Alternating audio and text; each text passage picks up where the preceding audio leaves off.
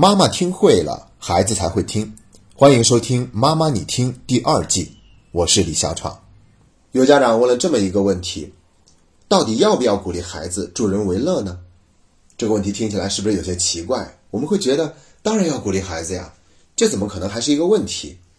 但是我非常理解这位家长为什么会这么问。有可能他的孩子经常助人为乐，而且是无原则的把东西分享给别人，哪怕自己不留也要给别人。这会让家长觉得心疼孩子，替他不值，甚至会觉得孩子有点傻。想想我们小的时候，是不是也多多少少做过这样的傻事儿？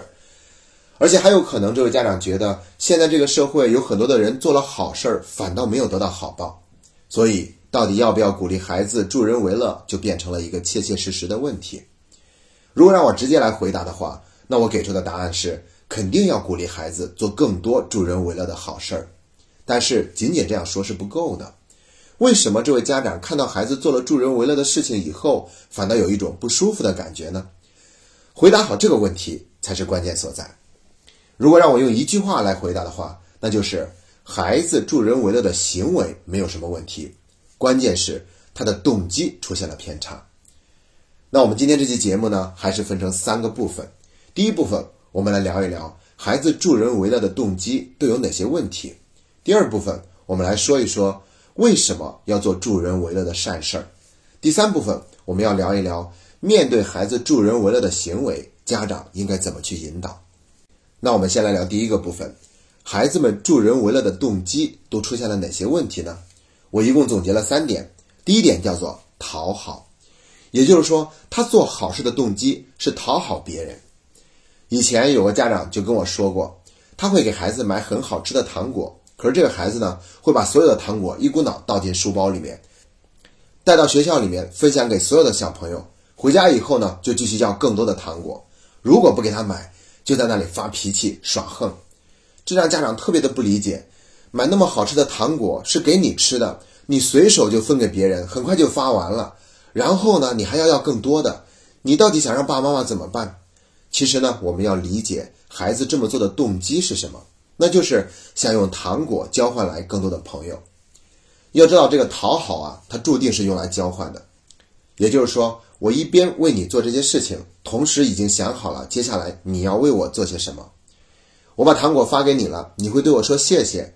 我把糖果给你吃了，那你会做我的朋友。只要我有糖果，我就会有一大帮朋友围着我转。所以，为了得到更多的朋友，我就必须得得到更多的糖果。如果爸爸妈妈不给我买的话，我就生气，我在那里耍横。如果我们能够看到孩子这样的一个动机，也许我们就能够更好的理解他了。其实孩子内心呢还是非常脆弱的，所以他才会选择这样的一个行为。但我们不要以为孩子是这样，其实我们很多大人也会有讨好型的人格。虽然这个词呢在心理学上并没有一个明确的定义，我们只是这样去说。很多人都以为我们做讨好的事情就可以交换来我们想要的东西。但其实这是很难的，因为讨好就意味着把自己的身份放得更低，所以跟别人的关系它不是对等的，结果呢也不会迎来别人对你的尊重。所以当你有那些物质可以去讨好别人的时候，别人可能还会在你身边出现一下，但是一旦你没有了，别人也会迅速的离开。而我们真的要想得到朋友或者得到别人尊重的话，讨好肯定不是一个最好的方式。我们还可以用其他更多的行为，让自己得到朋友，赢得别人的尊重。那关于这一点，我们会放到第三个部分详细的讲述。那我们接着说第二种错误的动机，叫做表扬。也就是说，孩子做好事儿是为了得到表扬，得到肯定。如果来细分的话，还可以划为两种。第一种是渴望得到别人的表扬，甭管是爸爸妈妈还是老师，只要有人表扬了我，那我做这件事儿就值了。还有一类孩子不太一样，他们并不渴望一定要得到父母或者老师的表扬，他们会自我肯定，所以他们心里面是这样想的：反正做这样的事情是你们希望我做的，我这样做我知道肯定是对的，所以哪怕你们没有表扬我，我也会自我肯定，我会觉得我做了这样的事情，我就变得更优秀了，我会比其他小朋友变得更棒。所以呢，第二类孩子他们在从这个过程中得到一种优越感。而优越感呢，有的时候可不是一个褒义词，它往往暗含着一种对别人的看不起，会觉得自己有些高高在上。所以，甭管是第一种还是第二种，为了表扬而去做的好事儿，它就已经不是纯粹的付出了，还是一种交换的行为。那我们接着来说第三种错误的动机，叫做模仿。要知道，孩子们是很容易形成攀比的，他们会跟别人比较。如果有个人做了什么好事儿，得到了老师的表扬，大家都很喜欢他，那我也想这样做，但是未必又能够准确的找到一些机会去做，所以呢，就会出现那样的搞笑的故事。别人扶老奶奶过马路，我也硬要扶老奶奶过马路，甭管他是不是想过到马路对面，我都要扶着他过去。所以这个时候再做好事儿呢，就会显得有些刻意，有些生硬，为了做而做，那怎么可能不走样呢？所以以上这三种动机——讨好、表扬、模仿，决定了孩子们在一开始学着做助人为乐的事情的时候呢，很难把握好那个度，所以就会让我们家长觉得不舒服。那我们接下来聊第二个部分，为什么要让孩子去多做助人为乐的善事儿呢？也就是说，我们为什么要鼓励孩子付出呢？这一点，我们很多人都会觉得付出就会有回报啊。但其实这种说法会有一点点肤浅。如果我们认真理解的话，会发现付出真正的价值不在于会得到回报。但是这样的想法往往是有些流于表面的。付出真的不是为了得到回报。尤其是不是为了从我们帮助的人身上得到些回报，因为一旦我们为别人做了些事情，同时还想着将来他要为我做些什么的时候，那这个付出的行为它就不是纯粹的，它就是交换。举一个例子，有一个大型的企业，他宣称奥运会期间中国每拿一枚金牌，他就捐献一所希望小学。请问他这个行为是不是付出的行为？那其实他算是在做公益了。但他并不是纯粹的付出，何必非得要跟奥运金牌的数字挂钩呢？哪怕你少捐献几所也可以啊。而他之所以要这么做，是想通过用做公益的方式，给自己的企业增加一些美誉度，做一次非常成功的营销宣传。这样做并不是不可以，只不过我们不要认为这还是纯粹的付出。所以呢，我们不妨来认真探讨一下，为什么我们要助人为乐？它的价值真正体现在哪里？像《道德经》里面也说过一句话：“既以为人，己欲有；既以与人，己欲多。”意思是你总是为别人做一些事情，那你自己就会变得越来越有；你总是想着帮助别人，那你自己就会变得越来越多。圣经里面也有一句话，叫做“施比受更有福”。施就是付出、施舍的意思，受就是接受。说是你经常付出，要比你接受一些东西还要更有福气。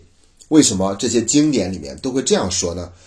付出的价值不在于别人会给我们什么样的回报，而是在于当我们不断付出的时候，我们内在会变得越来越圆满。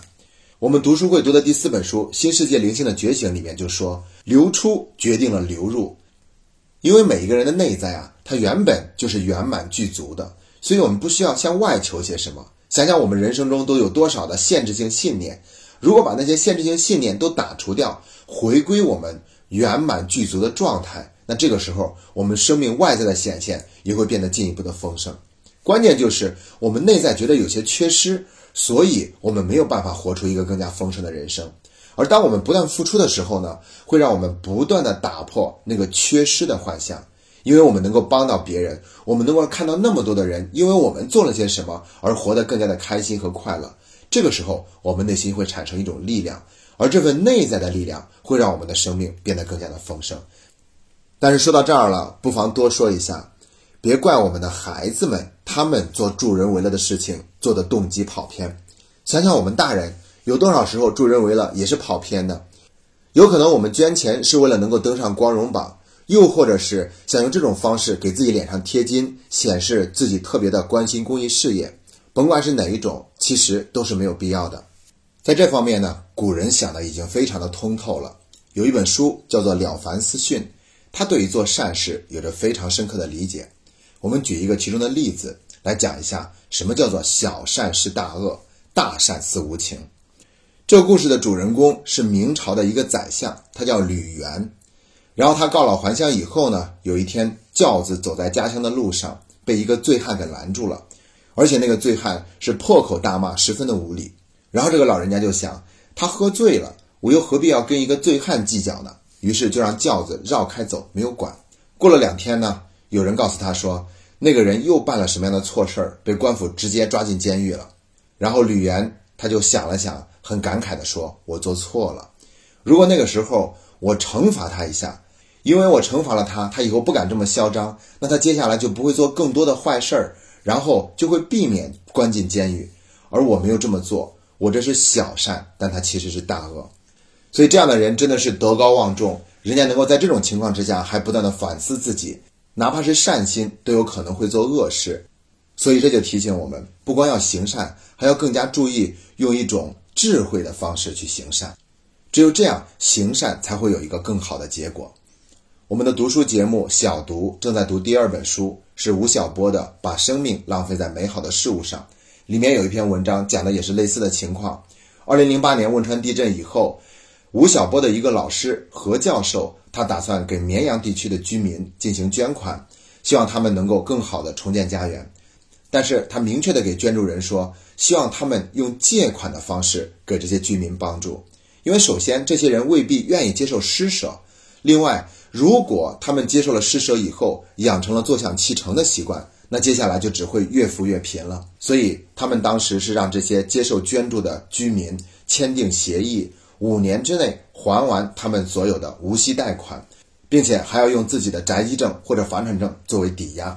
五年以后，所有接受捐助的人百分之百的还清了贷款。而这个时候呢，他又开始征求所有捐助人的建议，问他们是否要把这笔钱收回。其实这些人呢，一开始想的就是捐助，所以没有人打算真的要把这笔钱收回来。最后，他们把这些钱又建立了一个公益基金会。像这样的一个形式，它真的是非常具有智慧的，既帮助到了别人，又避免了给别人带来负面的影响，让所有的人都感到开心和满意。总之呢，说这么多就是想为大家强调一点：孩子们做那些助人为乐的事情，如果动机出现偏差的话，这个时候更需要的是我们的引导，而不是否定。助人为乐的行为本身是需要肯定的，只是动机需要调整而已。面对这种情况，孩子们已经够困扰了。明明他是按照书本上去做了好事儿，怎么家长还觉得不高兴呢？所以这个时候，如果我们还批评的话，只会让孩子觉得更加的困扰，更加的沮丧。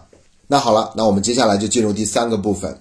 面对孩子助人为乐的行为，特别是出现偏差的时候，那我们应该怎么办？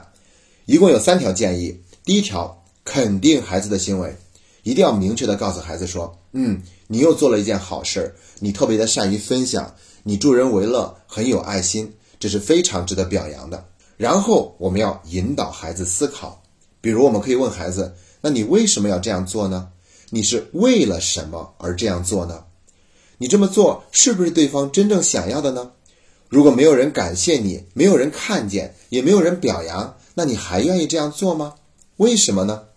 不断的问他问题，让他正本溯源，去找到自己做这件事情的动机究竟是什么。并开始慢慢的调整。第三点，那就是要设置界限，并不是说我们所有的东西都要无原则的跟别人分享的。所以，像我们前面提到的那个把所有的糖果都分享给小朋友的那个例子，那作为爸爸妈妈可以这样跟孩子说：孩子，这些糖果就是买给你的，你当然也有处理他们的权利。你想分给别人，这也没有任何的问题。但是你要知道，我们给你买糖果的钱是有限的。只能两周为你买一次，而且一次只能买这么多。如果你把这些糖果很快都分享给了同学，那你只能再等两周以后，我们再买给你吃，而不能要求我们随时都要满足你的要求。这一点爸爸妈妈会觉得很为难，是做不到的。当然了，我也知道你把糖果分享给别人是想得到更多的朋友，那你想不想跟爸爸妈妈一起去想一想，还有其他哪些方法？我们不用发糖，同样还可以得到很多的朋友。或者你看一看你身边的小朋友，他们又是用了哪些方式可以让自己得到更多的朋友的？如果一个孩子他总是无原则的分享给别人，那我们还可以对孩子说：你可以做好事，也可以不做。如果你总觉得必须做，而不是发自真心的话，那你做了也算不上是真正的助人为乐。你可以让自己好好的考虑一下，因为很多时候，即便你没有帮助别人。也不一定意味着你就是做错了，你要好好的问一问自己的内心，究竟为什么要做这样的事情？当你愿意无私的助人为乐，那个时候你才是真正的付出。好了，我们这期节目已经聊了很多了。如果大家对于这个话题很感兴趣的话，欢迎在节目下方留言，我们还可以在后续的节目中为大家更深入的探讨这一话题。谢谢大家。